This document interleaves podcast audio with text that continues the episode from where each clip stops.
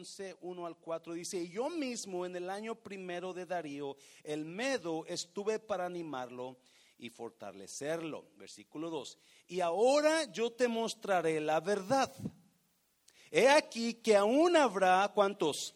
Tres reyes en Persia y el cuarto se hará de grandes riquezas más que todos ellos, y al hacerse fuerte con sus riquezas, levantará a todos contra qué?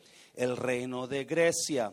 Se levantará luego un rey valiente, el cual dominará con gran poder y hará su voluntad. Pero cuando se haya levantado, su reino será quebrantado y repartido hacia dónde?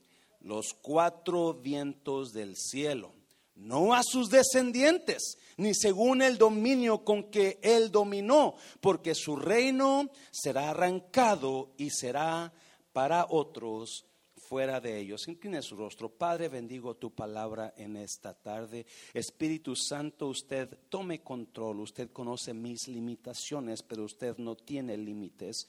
Usted, Espíritu de Dios, hable de acuerdo a tu palabra, tu profecía, y toca nuestras vidas de acuerdo a nuestra necesidad en el nombre de Jesucristo. ¿Cuántos dicen amén? Puede tomar su lugar. Ah, le he puesto esta predica profecía sobre el rey malo. Now, si usted estuvo aquí la semana pasada, leímos capítulo 10 de Daniel, ¿se acuerdan? Donde viene el ángel y le habla a Daniel y le dice, Daniel, tú eres un varón muy amado, ¿verdad? Le dice, tú eres muy amado, Daniel. He venido aquí por tus palabras. Y comienza el ángel a darle la última profecía que se le dio a Daniel. Este es el último, la última visión de Daniel. So, capítulo 10 habla sobre la visión y sobre el inicio de la última profecía a Daniel. Now, escuche bien. Capítulos 10, 11 y 12 son una sola profecía es un solo, es un solo, por eso usted notó en el versículo 1, versículo 1 dice, y yo mismo en el año primero de Darío, el Medo, estuve para animarlo y fortalecerlo. Es porque es, un solo, es un solo, una sola plática. No, no son diferentes pláticas, una sola plática. So, capítulo 11 de Daniel comienza la interpretación a la visión de Daniel. Now, mucha gente, muchos teólogos y expertos hablan y dicen que capítulo 11 de Daniel es muy difícil de entender, lo cual yo sí lo creo. Es muy difícil de entender, tienes que conocer Biblia y tienes que conocer mucha historia.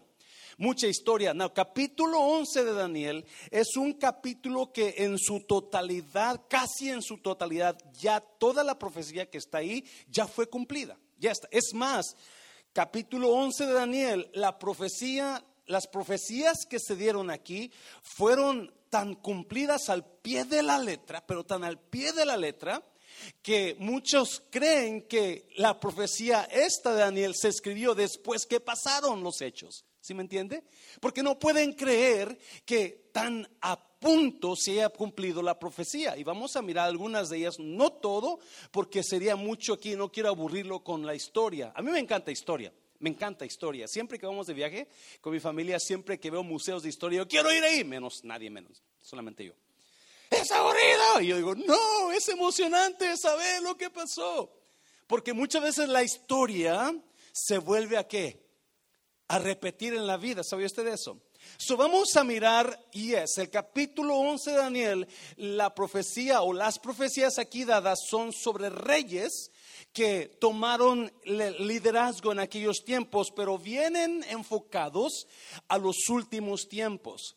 So, vamos a mirar un poquito sobre los reyes y vamos a, descubrir cosas ahí escondidas, que para mí están escondidas y que, me animaron cuando estaba estudiando para esto. So, le he puesto a esto profecía del rey malo porque comienza la historia hablando sobre reyes, hablando sobre reyes de Persia y reyes de Grecia. Ah, vamos a estar mirando lo que pasó, la historia de algunos reyes, increíble historia, pero también vamos a estar dando un poquito de la profecía futura. Número uno, le puse el primer punto, Dios conoce el final desde el principio. La razón de la profecía es que Dios nos quiere hacer saber que Él todo lo sabe. Él todo lo sabe. Y comienza la profecía de Daniel ah, con el versículo 2 donde habla de un rey. Versículo 2, si lo puedes poner, por favor. Y ahora yo te mostraré la verdad. He aquí que aún habrá tres reyes en Persia. Y el cuarto se hará de grandes riquezas más que todos ellos. Y al hacerse fuerte con sus riquezas, levantará a todos contra el reino de Grecia. Versículo 3.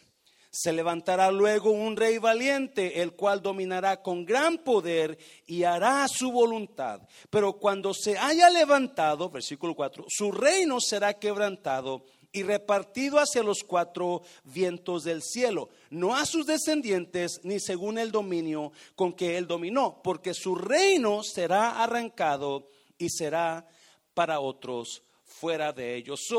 Daniel o el ángel que está hablando con Daniel comienza a hablar de la profecía del fin, pero comienza a darles profecías a tiempo corto, a tiempo, you know, short time prophecies donde la profecía no es larga, vas a pasar pronto. Está hablando del reino de tres reyes o cuatro reyes, pero habla de uno, específicamente el rey de Persia.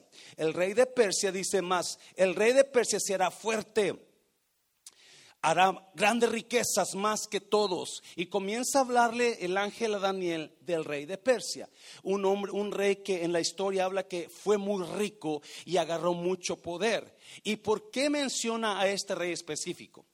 Porque este rey específico quiso destruir al pueblo judío. Este rey, de acuerdo a los expertos, es el rey Artajerjes. El rey Artajerjes que usted ha leído en, en el libro de Esther. Si usted recuerda, Artajerjes quiso destruir a los judíos por una, por una, acusación de Amán, ¿se acuerda? El rey Artajerjes tenía una, un hombre que era su mano derecha y su nombre era Amán. Cuando se dio cuenta que Mardoqueo, el, tío de Esther, no lo honraba, se enojó Amán porque él quería gloria y quería el poder. Y se enojó tanto que comenzó a indagar y se dio cuenta que era judío. ¿Por qué no me honra? Es que él es judío. Y dijo, ah, yo lo voy a destruir junto con todo el pueblo judío. So, el rey Atajerjes quiso destruir a los judíos, al reino judío, ¿verdad? En aquel tiempo. Por eso el Daniel lo está trayendo aquí. Esto pasó antes de que pasara Artajerjes. Por eso habla del reino de Persia como el rey rico que se expande y es y con sus riquezas toma control. Y si usted conoce la historia, Artajerjes es el esposo que quitó a la reina de reinas, ¿se acuerda? Y agarró a Esther como nueva reina. Ese es el famoso rey. So, eso pasó después que Daniel se le dio la profecía. Now, el versículo 3 habla de otro rey. Habla de otro rey. Versículo 3 dice, se levantará luego un rey valiente, el cual dominará con gran poder y hará su voluntad. Now, otra vez, el ángel comienza a hablarle las profecías para que porque son todavía no, eso está por venir. Son profecías a corto plazo, donde está por venir pronto, pero Daniel no sabe eso, obviamente. Pero el ángel, su, su enfoque es poner a Daniel que escribe las profecías a corto plazo y luego a largo plazo. So, capítulo 11 de Daniel, por eso dicen que es complicado. ¿Todavía me sigue aquí? So, ¿cuál es el otro rey que se levanta? Ese, un rey valiente que se levanta y domina todo. Y todo mundo se ha dado cuenta y está de acuerdo en que el rey que domina todo, el rey versículo 3, se levantará luego un rey valiente, el cual dominará con gran poder y hará su voluntad. Pero cuando se haya levantado, su reino será quebrantado y repartido hacia los cuatro vientos del cielo, no a sus descendientes, ni según el dominio con que él dominó, porque su reino será arrancado y será para otros fuera de ellos. De acuerdo a, los, a los expertos y a los detalles de este rey, este rey es Alejandro Magno, que le dicen Alejandro el Grande.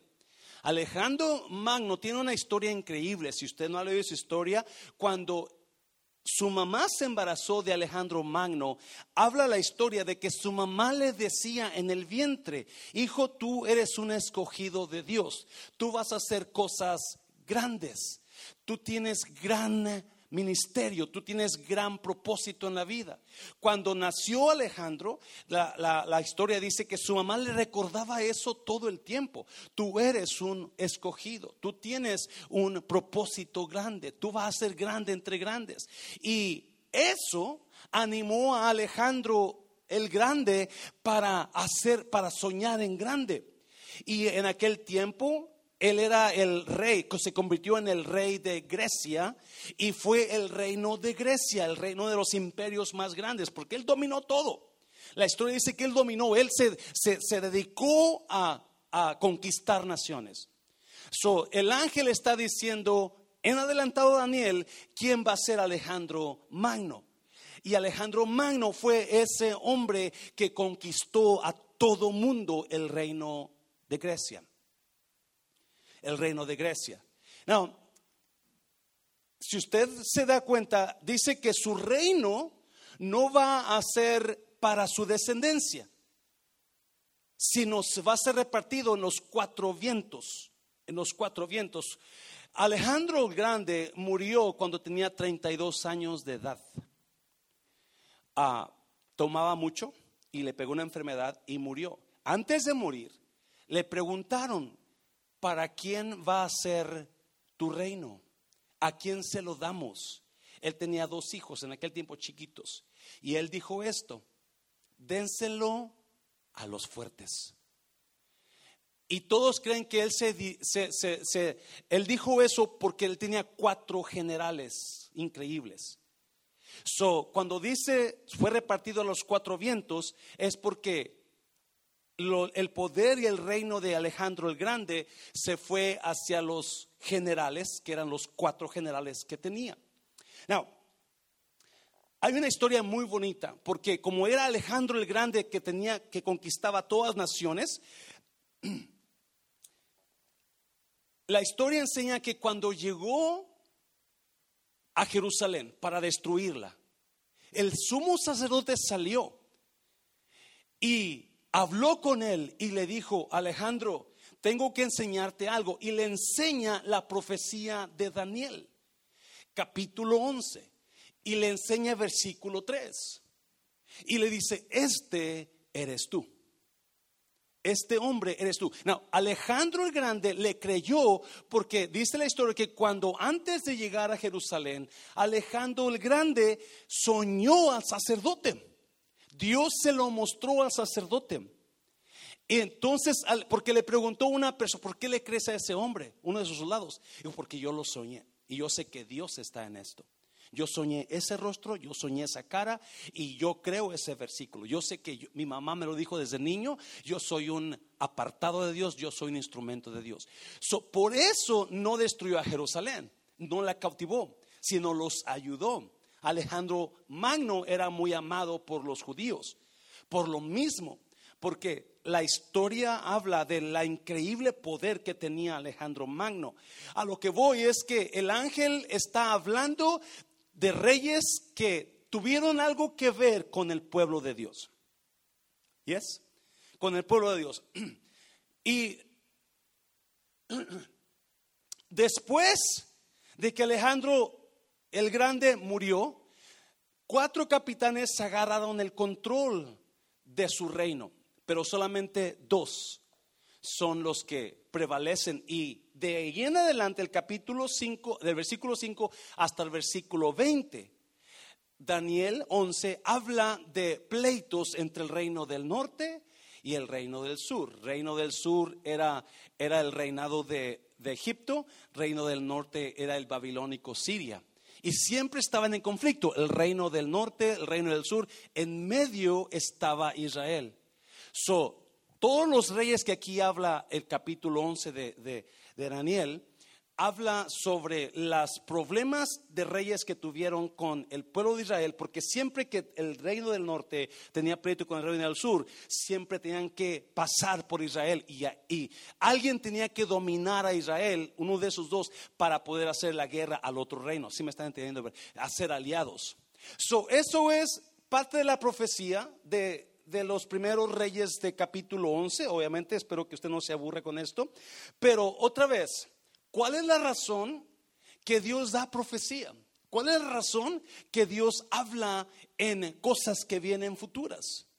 Porque si usted nota, capítulo 11 de Daniel habla sobre eventos que van a pasar, pero también sobre personas que todavía no existían.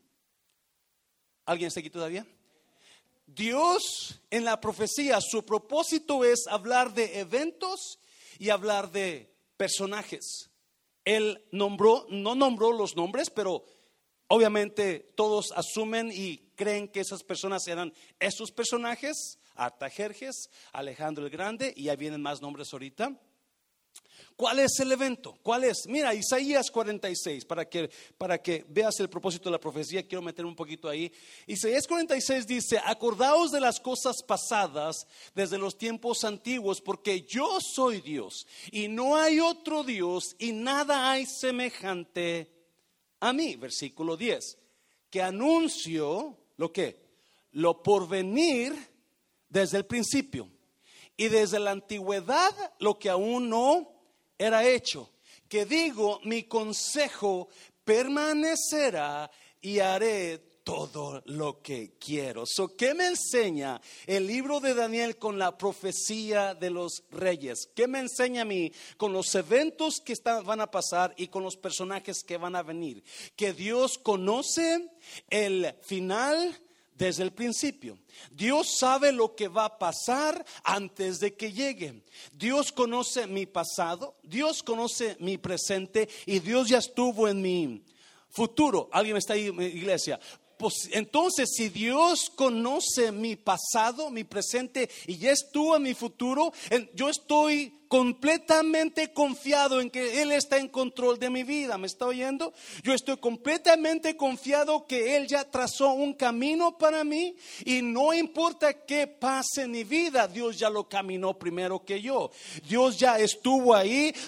yo puedo confiar en que Dios ya estuvo ahí. So, ahora le agradezco a Dios porque si Él ya estuvo ahí, si Él ya pasó por ahí, entonces yo estoy confiado que por alguna razón yo estoy pasando por esta situación ahora. Por alguna razón que Él lo permitió. ¿Me está oyendo iglesia? Yes, alguna razón que Él lo permitió, yo estoy pasando ahí para bien mío. ¿Me está oyendo? Porque me dice, enseña que los planes de Dios para mí son buenos, no son malos. So, cuando yo entiendo que la profecía es para los tiempos presentes, futuros, yo también entiendo que ya Él estuvo en mi futuro. ¿Me está oyendo, iglesia?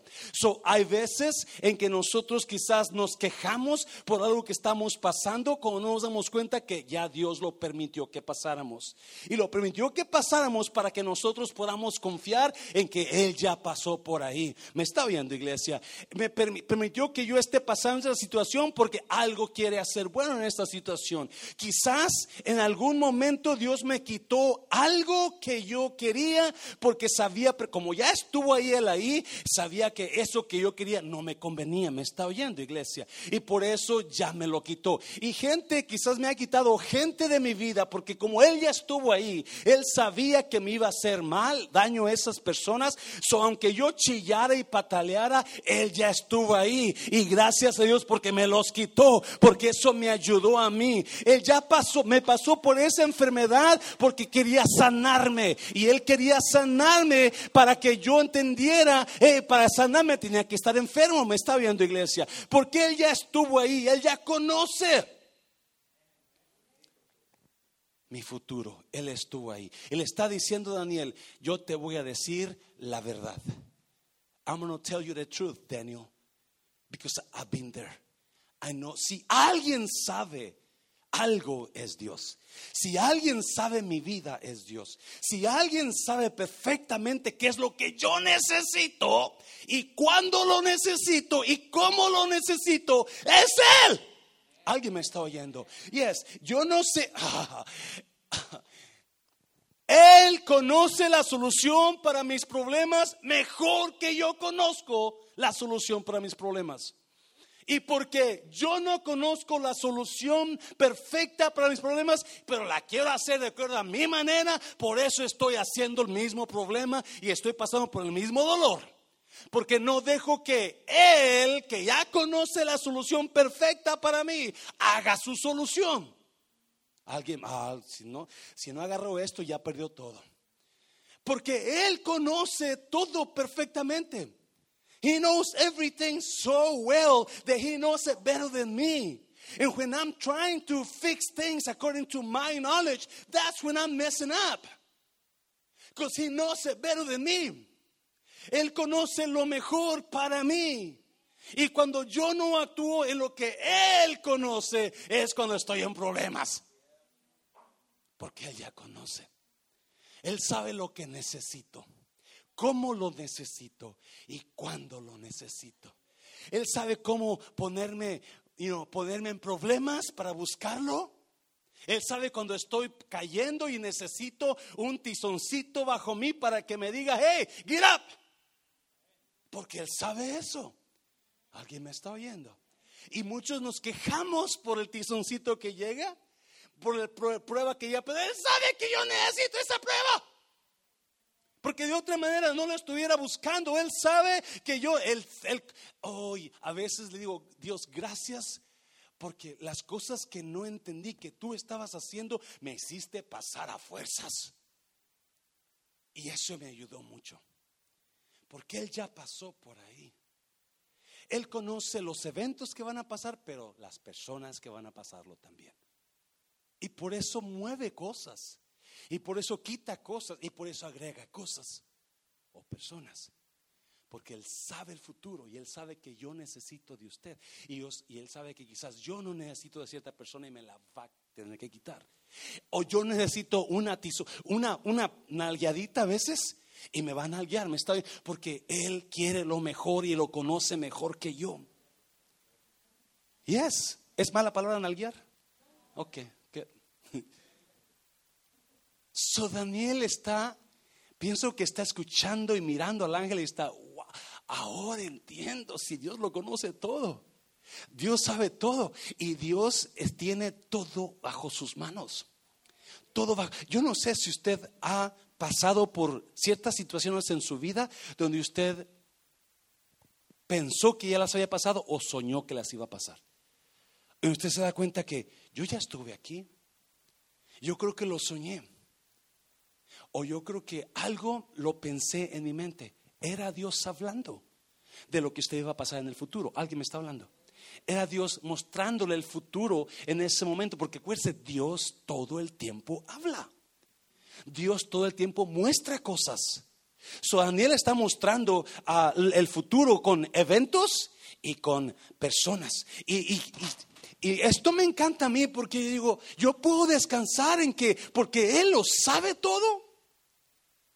Él sabe exactamente a dónde vamos a llegar, qué va a pasar y sé que en su voluntad eh, sus planes son buenos para mí, no malos. Entonces, yo sé que algo bueno va a pasar de esta situación mala. Amén, iglesia, gracias por ese amén. Porque ella sabe, ella pasó y Él tiene mi destino en sus manos. Él tiene control de mí completamente. Dáselo fuerte, Señor, dáselo fuerte. Oh, yes, I know I'm preaching good.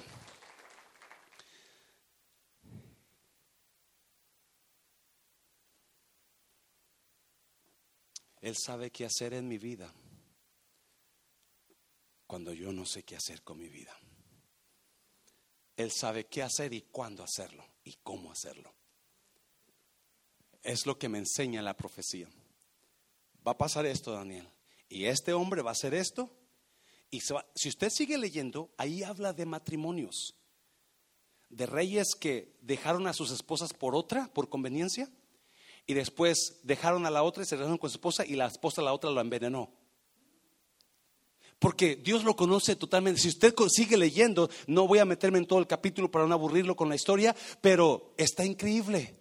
Y te das cuenta, wow. Otra vez, el capítulo 11 de Daniel habla de profecías que se cumplieron al pie de la letra. La mayoría de ellas está cumplidas, menos una. Ahorita vamos a mirarla. So, todo el capítulo de Daniel, versículos del 1 hasta el 20, habla sobre reyes del norte y reyes del sur. Y por generaciones, reyes del norte y reyes del sur están en conflicto. Y por generaciones, porque están en conflicto, están atacando al pueblo de Dios. Y ahí viene, versículo 21. Versículo 21. Número 2. El pueblo que conoce a su Dios actúa ante el ataque. El pueblo que conoce a su Dios actúa ante el ataque. Mira, versículo 21. Y le sucederá en su lugar un hombre despreciable, al cual no darán la honra del reino, pero vendrá sin aviso y tomará el reino con halagos. Si algo me, si hay personas que me preocupan, gente que quieren ganarse su confianza con halagos. Hay personas que no quieren ganar su confianza con confianza, con verdad, pero con halagos. Gente que siempre quiere ganar confianza con halagos, a mí me preocupa, porque traen otras intenciones. Las intenciones son personales de ellos, son para ellos mismos. Por eso siempre quieren ganar personas con halagos. ¿Saben qué está aquí, iglesia? Yo no quiero desviarme de la profecía, ¿verdad? Porque, pero capítulo 11, versículo 21 brinca a un personaje nuevo. Y otra vez, este, ¿por qué este personaje? Porque este personaje tuvo mucho que ver con el pueblo de Dios. Tuvo mucho que ver. Y versículo, vamos a ir al versículo 29. Eso es un, es un ser despreciable. Dice, al tiempo señalado volverá al sur, mas no será la postrera venida como la primera, versículo 30, hablando de ese rey despreciable. Porque vendrán contra él naves de Kitim y él se contristará y volverá y se enojará contra el pacto santo y hará según su voluntad. Volverá pues y se entenderá con los que. Abandonen el pacto. Note eso, pero volverá pues y se entenderá con los que abandonen el pacto. Versículo 31. Y se levantarán de su parte tropas que profanarán el santuario y la fortaleza. ¿Y qué pasará? Y quitarán el continuo sacrificio y pondrán la abominación desoladora. ¿Alguien ha escuchado esa frase antes? Ya, Jesús la mencionó, Mateo 24, ¿verdad? Pondrán la abominación desoladora, versículo 32 y con lisonjas seducirá a los que violadores del pacto, mas el pueblo que conoce a su Dios se esforzará y qué vas y actuará más el pueblo que conoce a su Dios se esforzará y actuará. Wow. So, ¿quién es este nuevo rey que se levanta? Un ser despreciable, dice Daniel. ¿Que quién está hablando? De acuerdo a la historia, a la historia entre Malaquías y Mateo, hay una historia de un rey, se llama Antíoco, y le pusieron, o él se, se puso el nombre Epífanes. Epífanes significa glorioso, excelente porque él creía que era un hombre glorioso, de excelencia. So, Antíoco Epífanes se levanta, es un rey malísimo, que viene, pierde la guerra contra el rey de Egipto, contra el rey del sur, que era el rey de Egipto, y se enoja tanto y viene y arremata contra el pueblo de Israel. Y comienza a atacarlos tanto, pero no comienza a matarlos así. Los, la, la, la manera que él está atacándolos es en cuanto a su fe. Y por eso esto está increíble, que a mí me impacta. Él comienza a halagar a los judíos para decirles que abandonen su fe y Él les va a dar regalos. Te voy a dar casas, te voy a dar terrenos. Deja tu fe. Y si no dejas tu fe, te voy a tormentar. Y comenzó la persecución de Antíoco Epífanes y y comenzó a atacar a los judíos tanto que comenzó a quemarlos vivos. Agarraba casos de aceite hirviendo y los metía ahí. Y antes de meterlo le decía, quita, deja a tu Dios, reniega de tu Dios para que puedas vivir. Por eso si usted nota, ah, dice el versículo que Él se va con lisonjas seducirá a los, a los violadores del pacto, mas el pueblo que conoce a su Dios se esforzará y actuará. So, la historia habla que este hombre atacó a los judíos y no solamente atacó a los judíos, pero los quiso lisonjar, los, quiso ganarse con halagos. Y habla la historia de que había una familia de siete hijos, los padres y los hijos, ah, y, y los agarró a la familia, los trajo, puso, puso casos con aceite hirviendo y comenzó con el más grande. Pásale, reniega de tu Dios, delante de su papá y su mamá. O sea, para forzarlos. Y su papá y su mamá le decían, hijo, no lo hagas. Vas a sufrir un momento, pero tu eterna gloria será para siempre. Y uno a uno a uno fue quemándolos, ofriéndolos vivos hasta que llegó al pequeño. Y al pequeño lo agarra y le dice, no seas tonto, hijo. Mira lo que le pasó. Tus hermanos pudieran tener tanto ahorita si hubieras renegado de tu fe. Estoy, voy a un punto.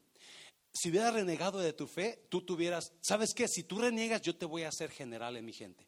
Si tú reniegas, te voy a dar tanto. Si tú reniegas, te voy a hacer. Y comenzó a ofrecerle y a halagarlo, a ofrecerle cosas para que él dejara su fe. Y sus papás y su, mamá le decía, hijo, no lo hagas. Y llorando, gritando, gritos, no lo hagas, no reniegues de tu fe. Porque hoy va a ser un momento rápido, pero tu, gloria va a ser. Y comienza y comienza. Lo mató, al niño lo mató. Porque esa era su, plan de, uh, Antíoco Epífanes. Y no, hacer renegar de la fe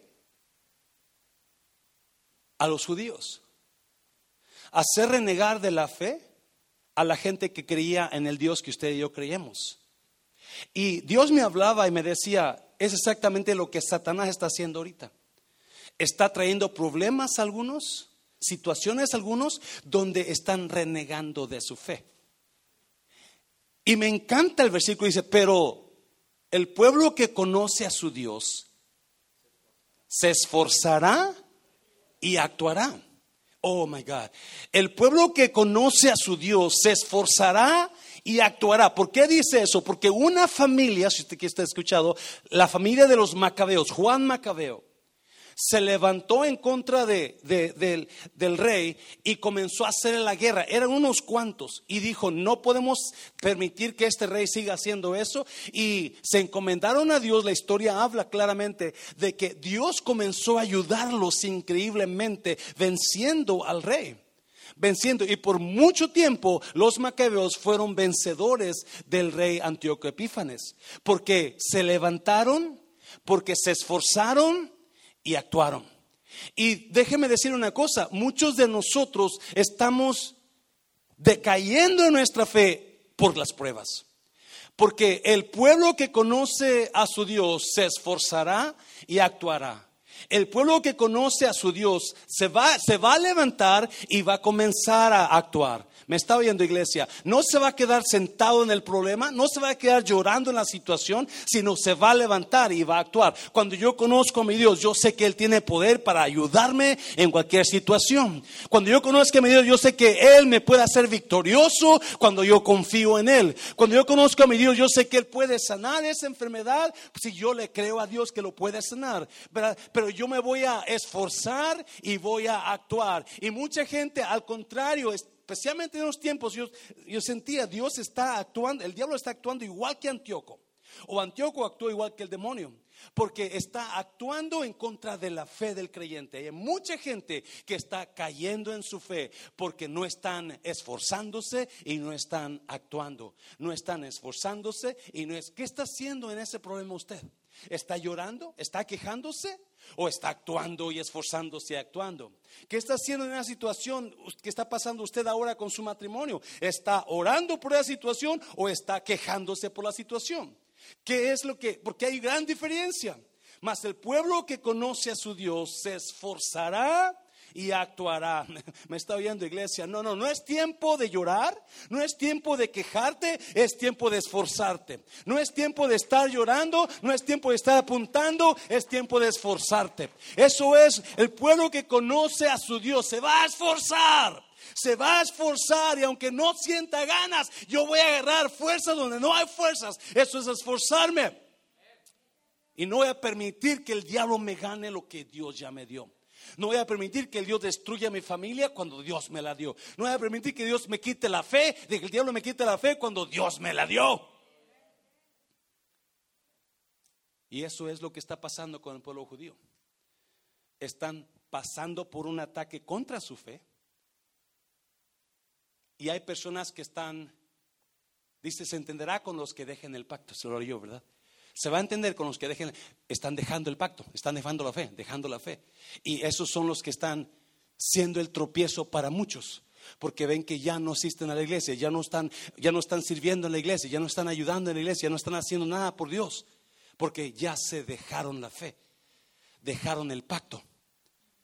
Pero el pueblo que conoce a su Dios se esforzará y actuará. Y hay mucha gente que está alejándose del pacto. Mucha gente que está olvidando. ¿Sabía usted que me, estaba, me habló un pastor la semana pasada y me dijo, Pastor Mancera, 23 mil iglesias cerraron el año pasado. 23 mil iglesias en Estados Unidos. Porque hay mucha gente dejando el pacto, dejando las iglesias, dejando la fe. Están actuando, están actuando igual que en el tiempo de Antíoco Epífanes. Están haciendo lo que ellos hicieron. Y sabía Antíoco Epífanes cómo podía hacerlos que renegaran de su fe, trayendo presión sobre sus vidas. Y cuando nosotros tenemos presión en la vida, el problema, la situación, la enfermedad, la economía, esto, el otro, es cuando viene la presión de qué sirve que yo sirva a Dios. ¿Alguien, alguien sabe lo que estoy hablando. De qué sirve que vaya a la iglesia, de qué sirve que diezme, de qué sirve que ofrenda, de qué sirve que, que esté sirviendo en la iglesia. Si todo esto me está yendo mal. Y eso es lo que está pasando con Antíoco Epífanes. El pueblo de Israel está dejando el pacto de montón, montón, montón. Y los que no están dejando el pacto están siendo martirizados. El ataque del diablo es real, especialmente en esos tiempos.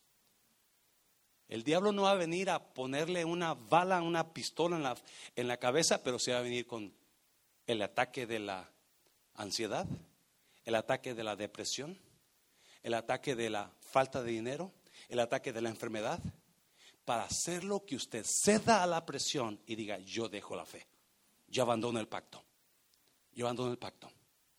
Y mucha gente está cayendo igual, está cayendo igual. Por lo mismo, pero el pueblo que conoce a su Dios se esforzará y actuará.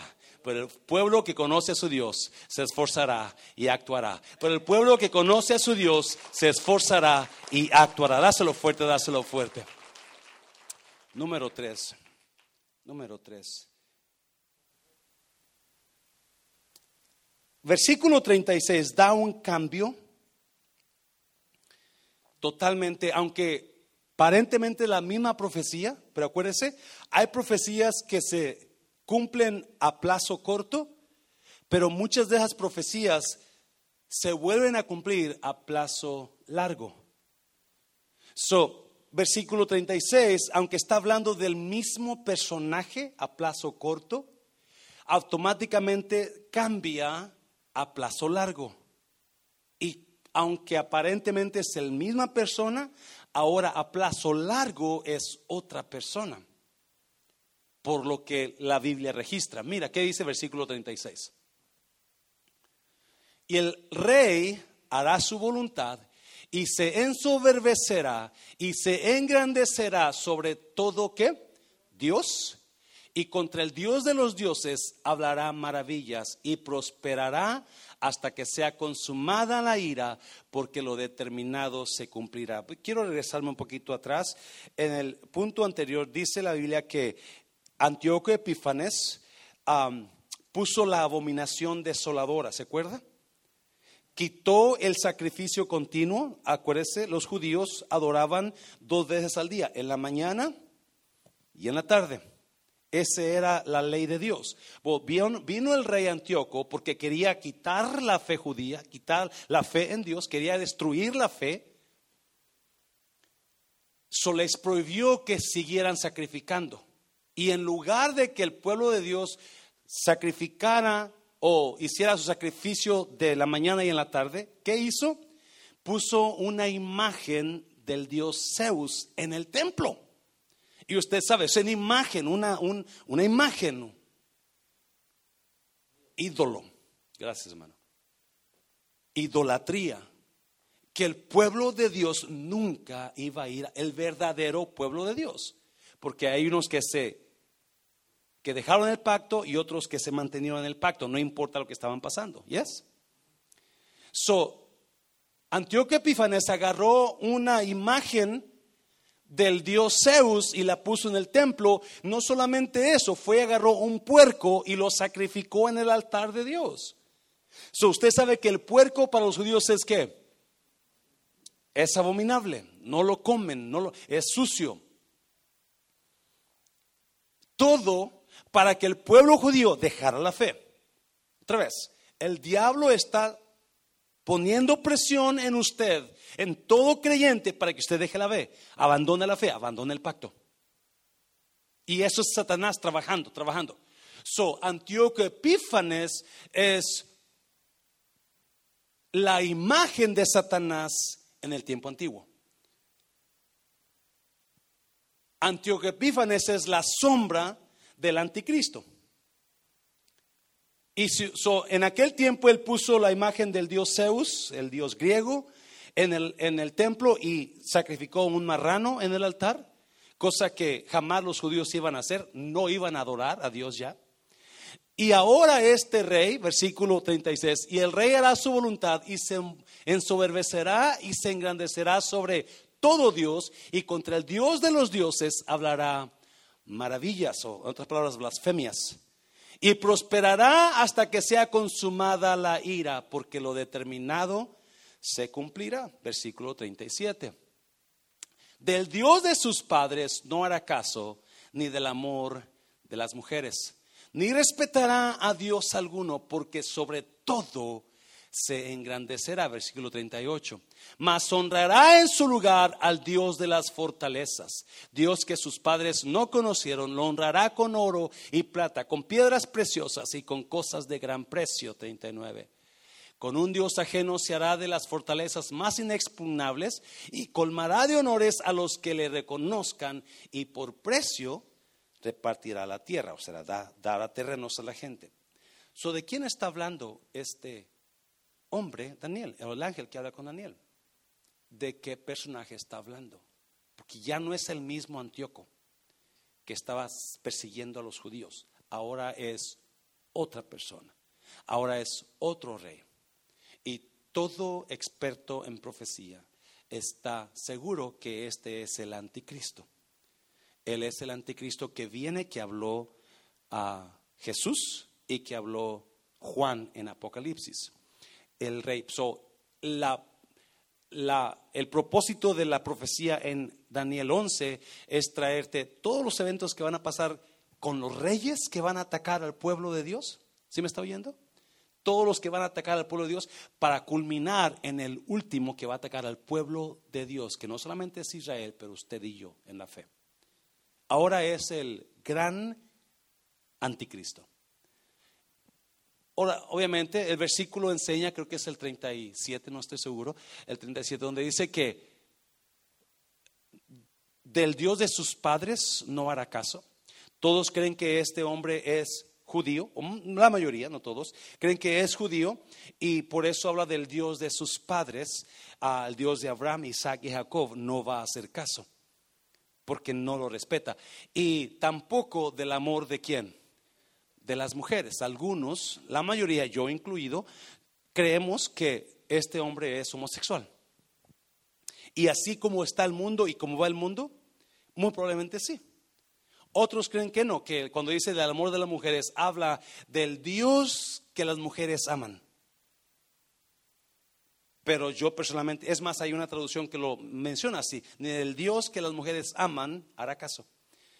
Y no, pero aquí es claro, ni del amor de las mujeres, lo cual, como se ve el mundo y como está el mundo, es homosexual.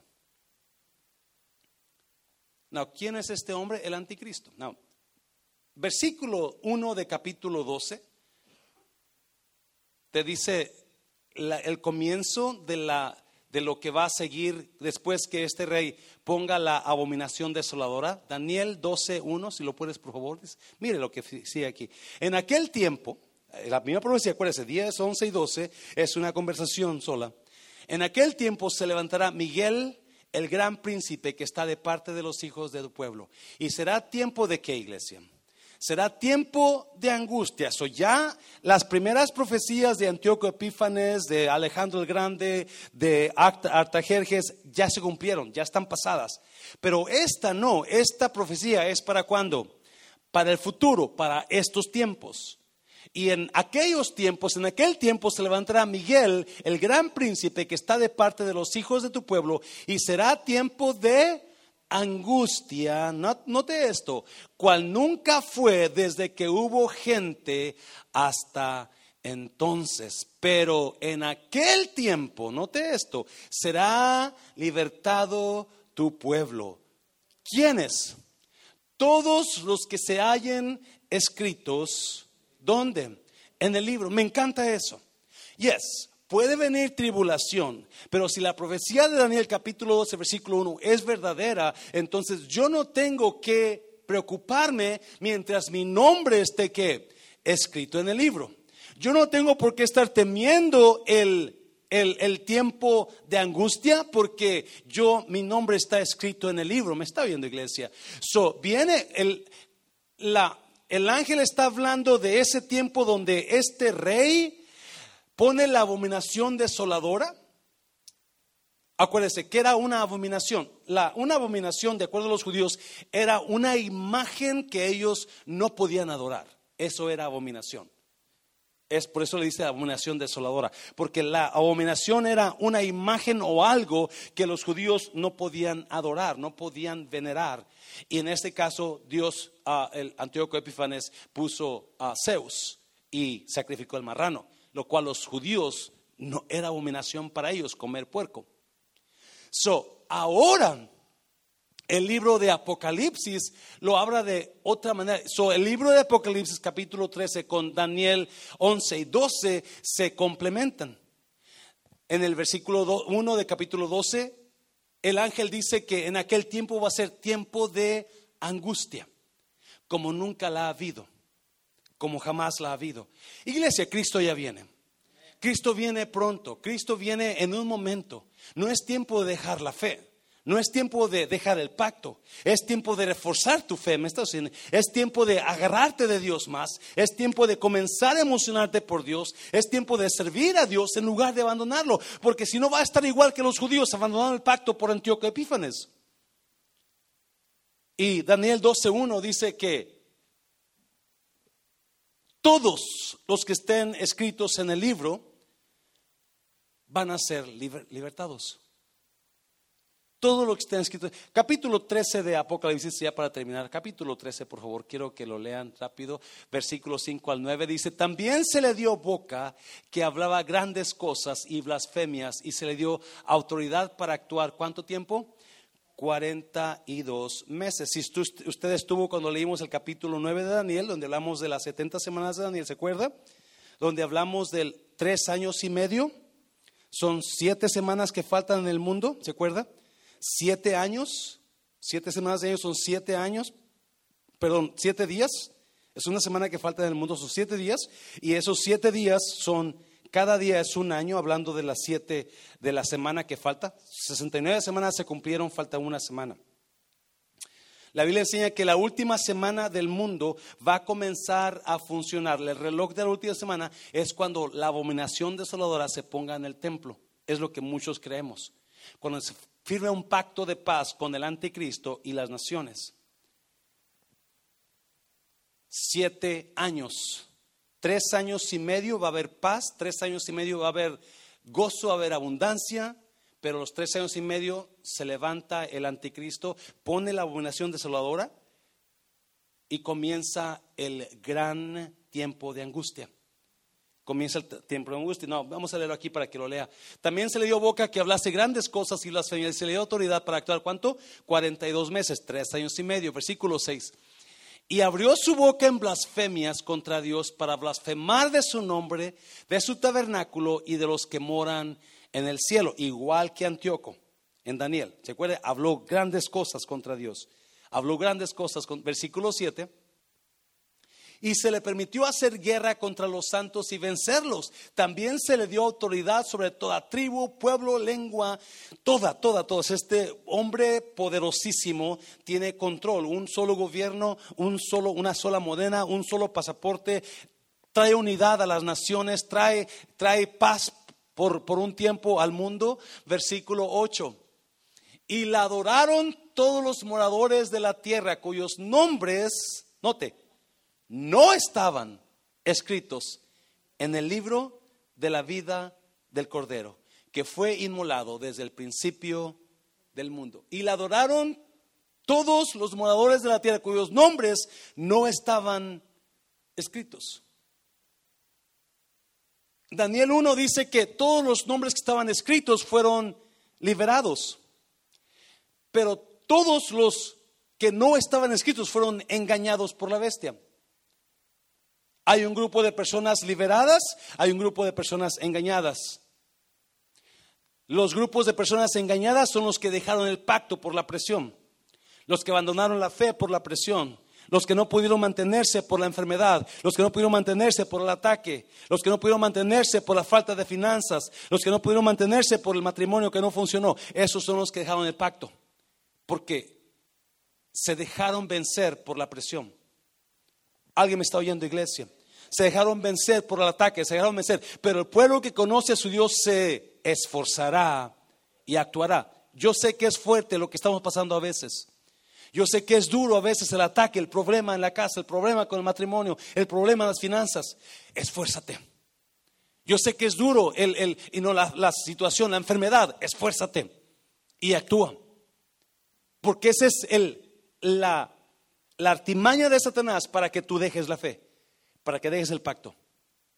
Y es, es, duro, es difícil vivir en enfermedad, es difícil vivir así como algunos estamos viviendo en ese tiempo, tan atacados del, del, del enemigo. Esfuérzate y actúa, esfuérzate y actúa. Y la adoraron todos los moradores de la tierra cuyos nombres no estaban escritos en el libro de la vida del Cordero, que, fueron inmolado, que fue inmolado desde el principio del mundo. Versículo 9. Si alguno tiene oído, oiga. Después dice, la Biblia enseña que le hizo imagen, si usted se fijó, a la bestia, la bestia que sale del mar, tenía una herida grande de muerte, pero fue sanada la herida. Y luego habla de una bestia que sale de la tierra, ¿se acuerda? Y esta bestia es un falso profeta. Sana la bestia que fue herida y cuando sana la bestia que fue herida, la primera bestia, entonces le manda que le hagan imagen y todo mundo la adore. Igual que Antíoco Epífanes. Por eso la profecía que a tiempo corto se cumplió con Epífanes, también se va a cumplir ahora en nuestros tiempos. Tiempo, plazo corto, plazo largo. Y es la misma presión, el mismo ataque. Satanás no es un, no es un, ser, no es un ser con inteligencia propia. Porque él va a usar el mismo ataque que ha usado desde los tiempos antiguos hasta ahora. La misma mentira, la misma presión. Me está viendo. Y mucho creyente está cayendo bajo esa presión. Mucha creyente está cayendo bajo ese ataque. Están dejando la fe, abandonando el pacto abandonando el pacto porque no pueden soportar el ataque, no pueden soportar la prueba, el desánimo, el agüite. Es que ya no es lo mismo, pastor. No, porque no se esfuerza y actúa. Pero el pueblo que conoce a su Dios se esforzará y actuará. El pueblo que conoce a su Dios se esforzará. ¿Cómo está con su fe bajo ese ataque ahora? ¿Cómo está con su fe ahora con su ataque que está pasando. No sé qué ataque estará pasando usted. ¿Qué es su matrimonio? ¿Enfermedad? ¿Finanzas? ¿Qué es? ¿Ansiedad? ¿Depresión? ¿Cuál es ese ataque que Satanás le está atacando para que usted deje la fe, deje el pacto? Antíoco se va a entender con los que dejen el pacto.